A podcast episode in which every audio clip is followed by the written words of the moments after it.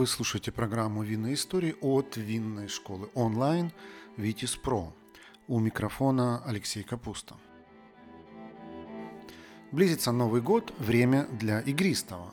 В одном из первых выпусков я рассказывал, как появилось знаменитое шампанское и как оно развивалось, и про его историю. А что насчет других игристых вин? Ведь их тоже немало. Испанская кава, итальянская просекка и франчикорта, французский креман. У каждого из них своя история, заслуживающая внимания. Но давайте обо всем по порядку. Начнем с испанской кавы, серьезного конкурента шампанского. Официально годом ее рождения считается 1872, а отцом Дон Хосе Равентос, владелец известной семейной винодельни Кодорню. Надо сказать, что семейство Равентос претендует на звание самых древних виноградарей Европы. Первые задокументированные упоминания об этой винодельне датируются 1551 годом. Однако большую часть своей истории эта семейная бодега производила все же тихие вина. И вот наступает конец XIX века, расцвет торговли и культуры Каталонии. Это было время модернизма, реформ и смелых экспериментов, в том числе и с вином. Именно поэтому в начале 1870-х Дон Хосе Равентос едет во французскую Шампань на стажировку, изучать классическую технологию шампанизации. Возвращается он окрыленный и заявляет, что хватит уже делать эти тихие вина, пора браться за игристые.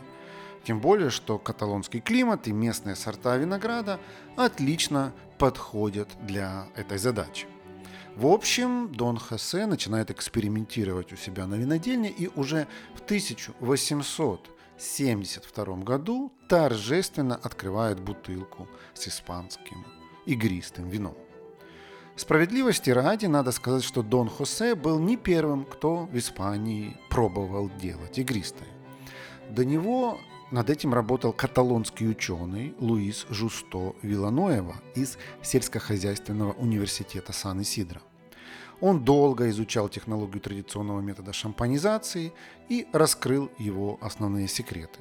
В своих трудах ученый писал, что сначала нужно сделать базовое тихое вино, затем разлить его по бутылкам с толстыми стенками, добавить смесь сахара и дрожжей и, наконец, укупорить пробками. И пока вино будет лежать в прохладном погребе, дрожжи сидят сахар, выделив углекислый газ, который отвечает за те самые магические пузырьки – также он подчеркивал важность толстостенных бутылок, ведь они должны выдерживать давление 5-6 атмосфер, которое создается внутри. Исследования Вилла Ноэбе вдохновили многих испанских производителей вина на смелые эксперименты. Так, например, виноделы Франциск Жиль Барас и Доминек Соберано еще в 1868 году сделали первые образцы игристого вина и даже представили его на Всемирной выставке в Париже, то есть за 4 года до Равентоса. Однако в историю вошел именно Дон Хосе, который наладил промышленное массовое производство игристого вина, назвав его «Чампаня». У себя на родине напиток уже в первые годы произвел фурор – Через пять лет его официально стали закупать для испанского королевского стола. Если раньше на официальных банкетах и приемах подавали французское шампанское, преимущественно мадам Клико, то теперь там красовались испанские игристые от винодельни Кадернил. Чуть позже, в 1880 году, напиток стал активно экспортироваться по всему миру и очень пришелся потребителям по вкусу. Спрос на него рос настолько стремительными темпами, что винодельня Кадерниу не успевала производить столько вина. В итоге 1895 Мануэль Равентос начал проектировать и строить просторные погреба для хранения игристых вин в масштабах, которых доселе Испания не знала. Надо сказать, что испанскому игристому удалось так быстро выстрелить на мировом рынке благодаря эпидемии филоксеры. В конце 19 века французские виноградники были почти полностью уничтожены этим вредителем, в том числе и в Шампане. А вот до Каталонии эпидемия дошла несколько позже. поэтому у тамошних виноделов была хорошая фора. Когда шампанское стало небывалым дефицитом, испанская чампанья успешно заняла его нишу. В дальнейшем, когда Испанию пришла филоксера, каталонцы уже знали, как с ней бороться. В начале 20 века вина в Испании начинают производить в промышленных масштабах. Речь, конечно, идет про игристые вина. Они становятся модными, многие виноделы успешно осваивают эту технологию. Для производства используют местные сорта, в основном Макабео, Шарелли, Парияда, придающие вину цветочную свежесть и фруктовые ароматы. Сегодня в Испании производством игристых вин занимается более 300 бодек. Историческим моментом для испанского игристого стал 1970 год. Именно тогда французы наконец-то добились эксклюзивного права на бренд «Шампанское». Отныне использовать это название разрешалось только для вин, произведенных в регионе Шампань. Именно тогда и родилась кава. Кстати, в переводе с испанского это слово означает «пещера-погреб». И это весьма символично, ведь бутылки с игристым, сделанным по классической технологии, выдерживаются в погребах. Когда кава получила собственное имя, испанцы стали более трепетно к ней относиться. Производители этого вина больше не были в тени французских конкурентов и как бы обрели себя. Каву стали позиционировать как уникальный напиток с испанским характером. Это вдохновило чиновников внести ряд изменений в винное законодательство Испании. Так появилась отдельная винодельская зона ДО Кава с закрепленным географическими границами. С 1986 года делать каву разрешено лишь в определенных муниципалитетах некоторых провинций. Больше всего ее производят в Барселоне и Таррагоне. Также производство кавы допускается в некоторых муниципалитетах провинций Лариоха, Лерида, Жирона, Алава, Сарагоса, Навара, Бадахос и Валенсия.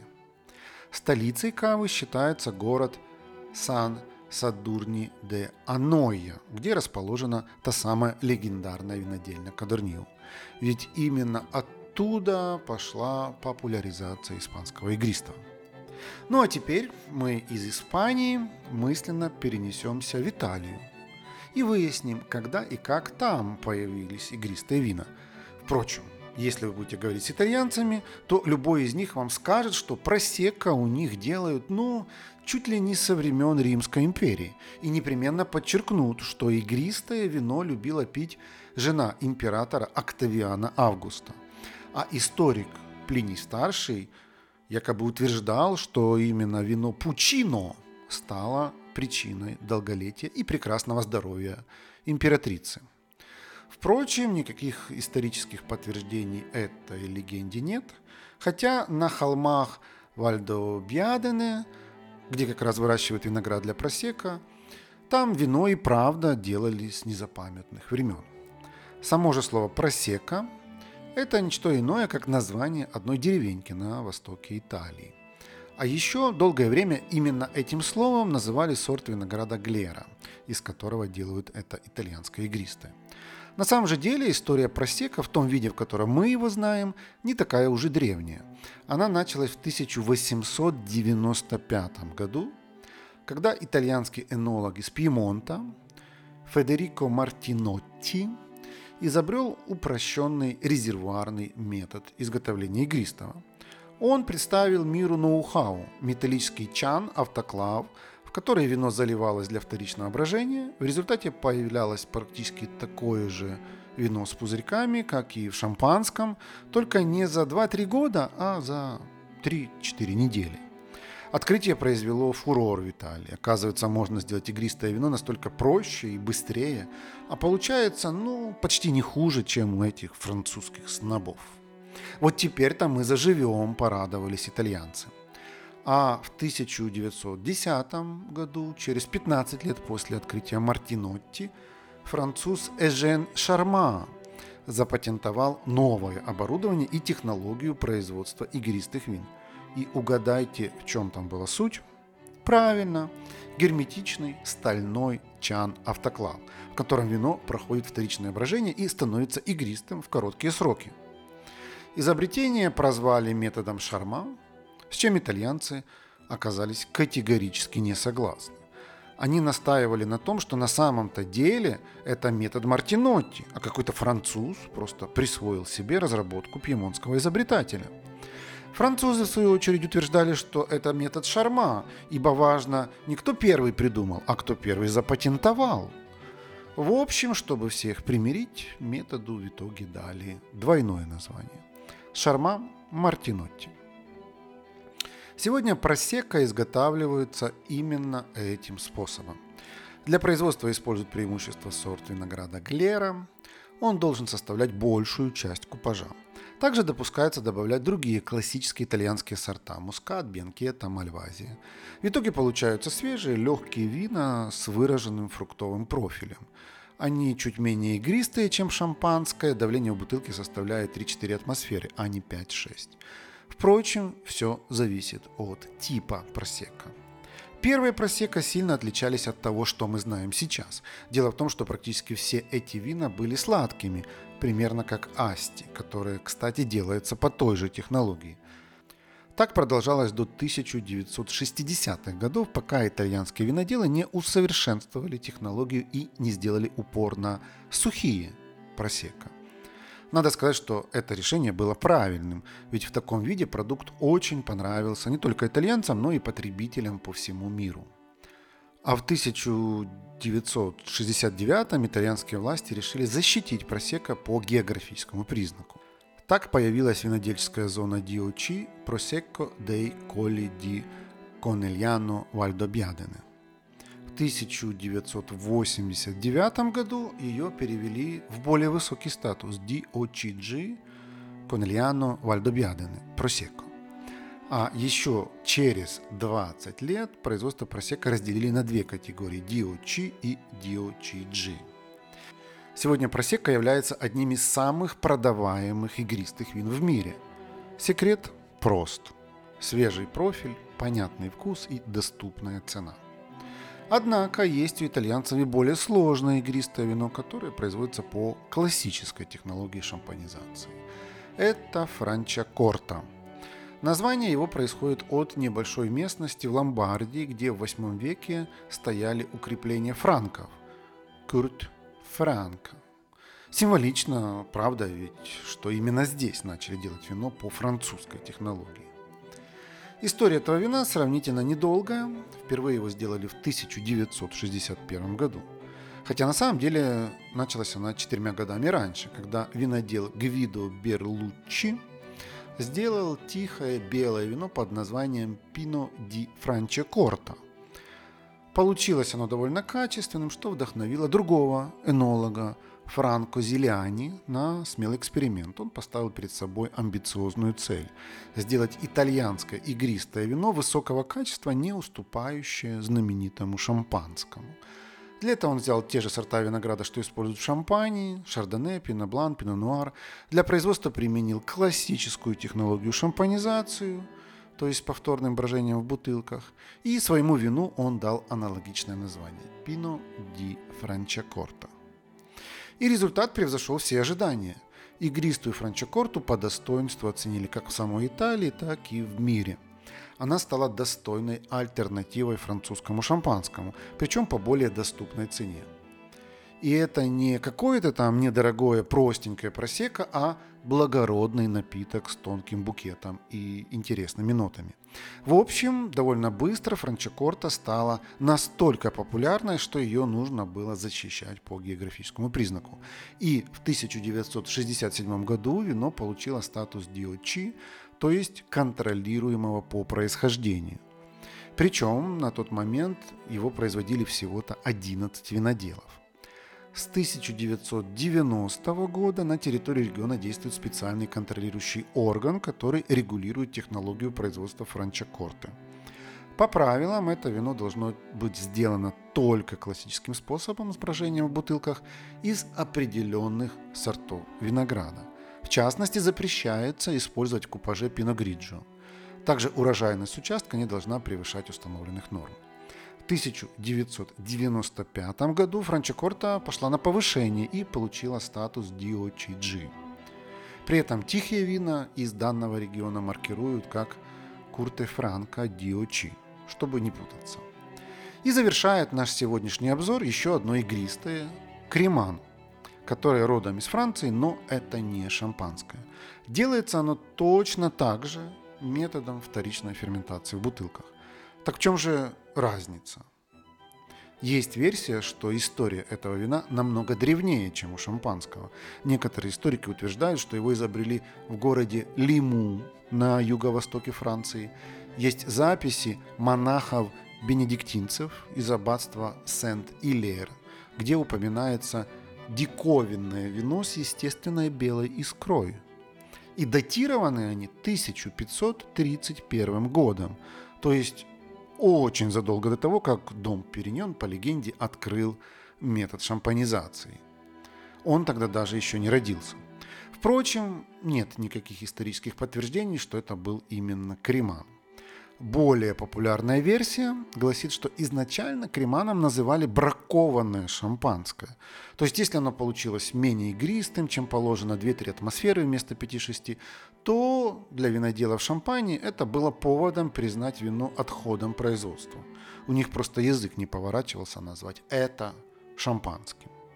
Только вот потребителям вино понравилось, легкое, свежее, слегка игристое, поэтому в XIX веке его производство активно взяли в оборот виноделы долины Луары. И оказалось, что не только шампань может делать достойные игристые вина.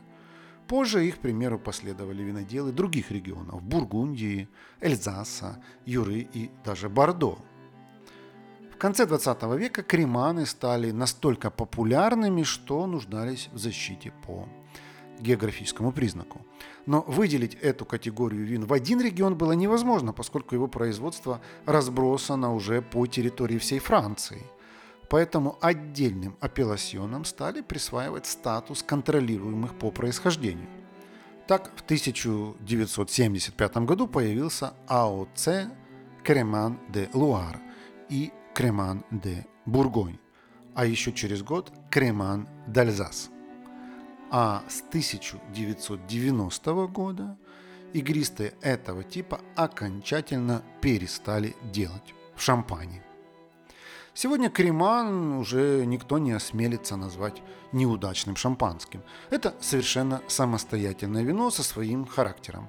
Многие ценители игристых вин предпочитают его шампанскому из-за легкой нежной газации, тонкого букета и, конечно же, из-за более доступной цены.